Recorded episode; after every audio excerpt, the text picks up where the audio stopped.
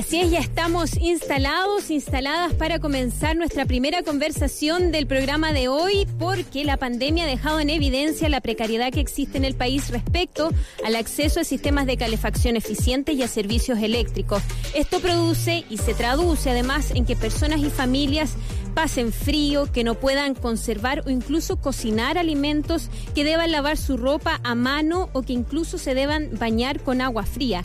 Es la realidad de nuestro país. ¿Qué rol juegan entonces las energías renovables en esto? Sobre el estado actual de las energías renovables en el país, cómo vamos con las metas que nos hemos propuesto como nación. Todo eso lo conversamos con Darío Morales, quien es director de estudios de Acera, que es la Asociación de Energías Renovables y Almacenamiento en nuestro país. ¿Cómo estás, Darío?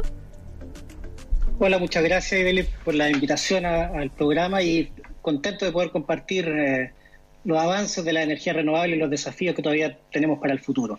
Comencemos por ahí entonces. ¿Cómo vamos con las metas que nos hemos propuesto? Eh, según he leído, vamos bien, pero el desafío entonces parece ser que de aquí a 20 años toda nuestra matriz energética sea energía limpia. ¿Cómo vamos con eso, Darío?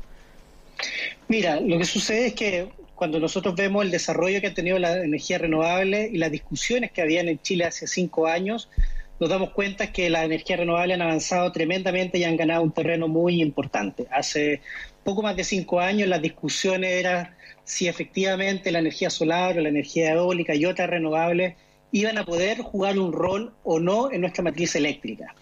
Hoy día eh, ya esa discusión ha cambiado completamente el tono y la pregunta eh, que, se hace en la industria es precisamente la que tú haces. Es en cuánto tiempo más podremos contar con una matriz eléctrica 100% renovable. Nuestros análisis que, hemos hecho como asociación hace mucho tiempo mostraban que es perfectamente posible alcanzar un 20% de energía renovable hacia el año 2020 Em, sin embargo, a pesar de eso, em, se, eh, eh, legalmente se puso una meta de alcanzar el 20% de la energía renovable hacia el año 2025. Lo que muestran las cifras actuales es que ya estamos casi, casi, efectivamente, en un 20% de energía renovable y por lo tanto vamos a cumplir la meta eh, de energía renovable no convencionales cinco años antes. Eso muestra el dinamismo del sector y que es posible todavía ser más ambiciosos. ¿Cómo podemos entonces ser más ambiciosos? ¿Cuáles son las metas que nos tenemos que proponer ahora, considerando entonces que ya estamos cerca de alcanzar las primeras metas que nos habríamos, habíamos propuesto, digo? ¿Y cuáles son las energías renovables? ¿Qué tipo de energías son las más eh, frecuentes y las más extendidas en nuestro país actualmente? ¿Quiénes llevan la delantera en eso? Sí, con respecto a tu primera pregunta, en el año 2015, al momento de lanzar la política energética, se estableció una meta de un 70% de energías renovables hacia el año 2050. Cinco años después nos damos cuenta que esa meta eh, puede ser más ambiciosa. Eh, ya en la industria se está hablando de un 100% de energías renovables. Es lo que estamos impulsando nosotros como, como asociación.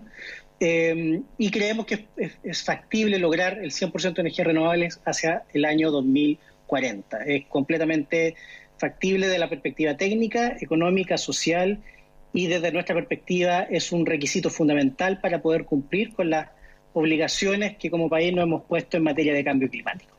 En términos de tecnologías, es, fundamental entender que Chile eh, es privilegiado en esta materia porque en nuestro territorio tenemos eh, casi todas las fuentes primarias de energía renovable disponibles en la naturaleza. Tenemos el desierto con la mejor radiación solar del mundo, tenemos eh, vientos de buena calidad a lo largo de todo el territorio nacional, la energía, la, cordillera de los Andes nos provee de un potencial geotérmico muy, muy relevante, eh, también como un potencial para la explotación de la mini hidráulica, y nuestros 4.500 kilómetros de costa nos proveen una gran oportunidad para el desarrollo futuro de la energía de los mares. Entonces, con todo este mix que muy pocos países en el mundo pueden eh, contar con un mix de energías primarias renovables tan potente, Chile tiene una gran, gran potencialidad para aprovechar esto y transformarlo en una matriz eléctrica 100% renovable. Hoy, eh, la energía eólica y la solar son aquellas que llevan la delantera, pero esperamos que en un futuro se sumen otras tecnologías también. ¿Cuán caro está siendo actualmente producir este tipo de eh, energías o utilizar estas tecnologías para producir energía?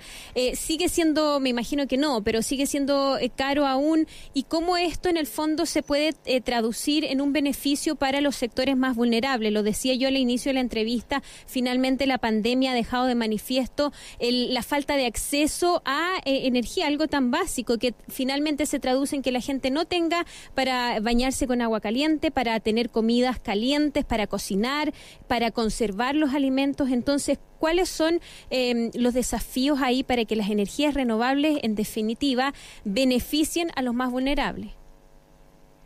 Sí, lo que sucede es que em, para aprovechar las tecnologías de, las energías renovables que, están disponibles en Chile, eh, va a depender mucho del, desarrollo del estado eh, tecnológico de cada uno de estos dispositivos. Hoy día, en el mundo, la energía eólica y la energía fotovoltaica son aquellas que han mostrado la mayor eh, descenso en los precios de la tecnología. Em, los precios de la energía fotovoltaica y eólica han disminuido exponencialmente en los últimos cuatro o cinco años.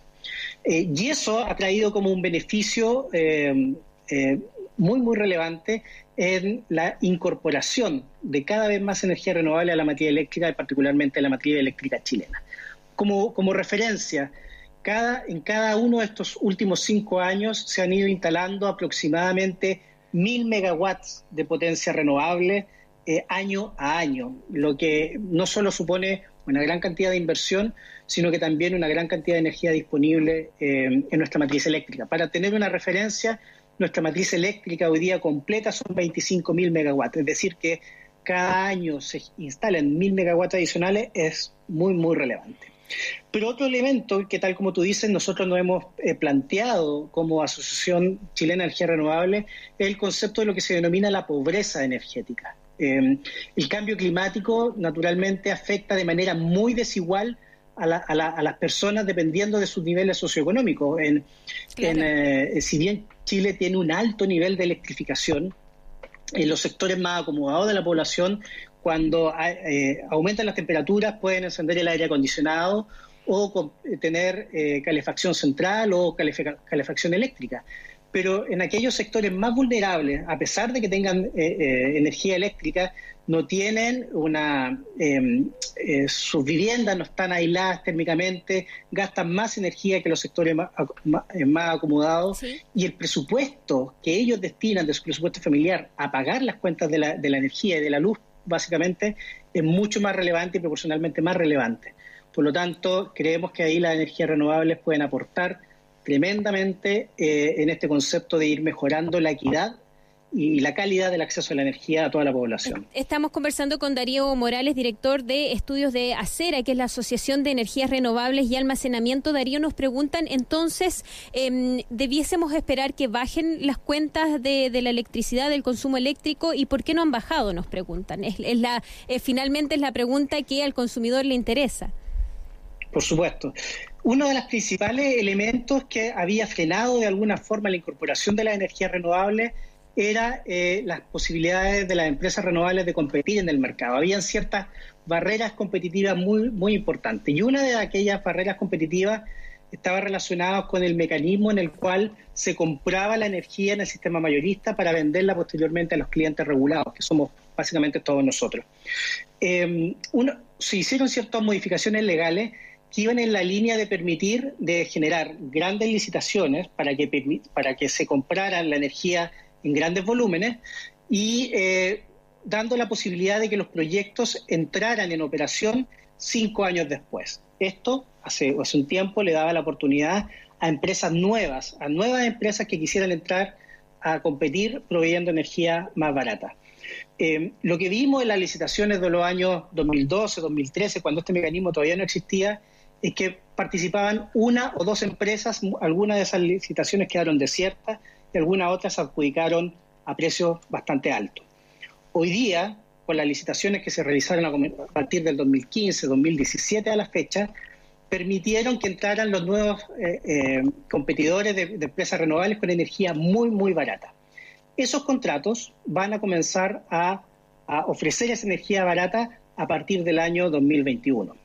Eh, por primera vez en, el mundo, en Chile, la, licitación del año 2017 fue adjudicada a un portafolio de proyectos 100% renovables, es decir, todas las empresas hoy día que están compitiendo en el mercado de la energía eléctrica lo están haciendo con energía renovable porque es bastante más barata.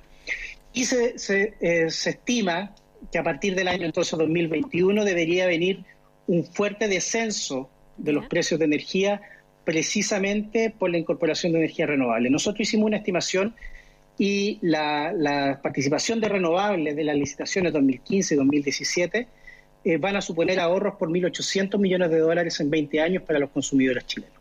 Ya, nos están preguntando, Darío, aquí en Facebook, Jimena Torres, ¿en qué porcentaje se benefician los chilenos? Me imagino que se está refiriendo eh, precisamente a esto, en el fondo, cómo esto se va a traducir en el ahorro para los chilenos. Tú nos hablas de toda esta cantidad de millones, pero esto se podría traducir, eh, ¿lo podríamos convertir en, algún ahorro específico para las familias? Eh, ¿Podríamos cómo hacer esa traducción al consumidor, a la familia? ¿Cuánto más o menos eso implica en ahorro de aquí a esas fechas que tú nos comentas? Es difícil obtener un, número preciso porque todo eso depende de una serie, una serie de variables, eh, entre ellos el tipo de cambio del dólar, la cantidad de energía que realmente se va, se va a demandar. Eh, sin embargo, se, se, espera que los precios bajen considerablemente. Ahora, hay que tener en consideración también que em, recientemente se acaba de aprobar una ley, está en marcha una ley que estabiliza los precios de energía. Eh, para el cliente final, evitó ciertas alzas que iban a ocurrir a comienzo de este año, pero esas alzas que se evitaron para comienzo de este año van a ser un poco cubiertas con los potenciales descensos de los precios de la energía que iba a suceder a partir del año 2021. De todas formas, se considera que esos descensos deben ser eh, relativamente eh, importantes. Ya, entonces tenemos que esperar al 2021-2022 para empezar a ver los beneficios de estas bajas en las cuentas entonces.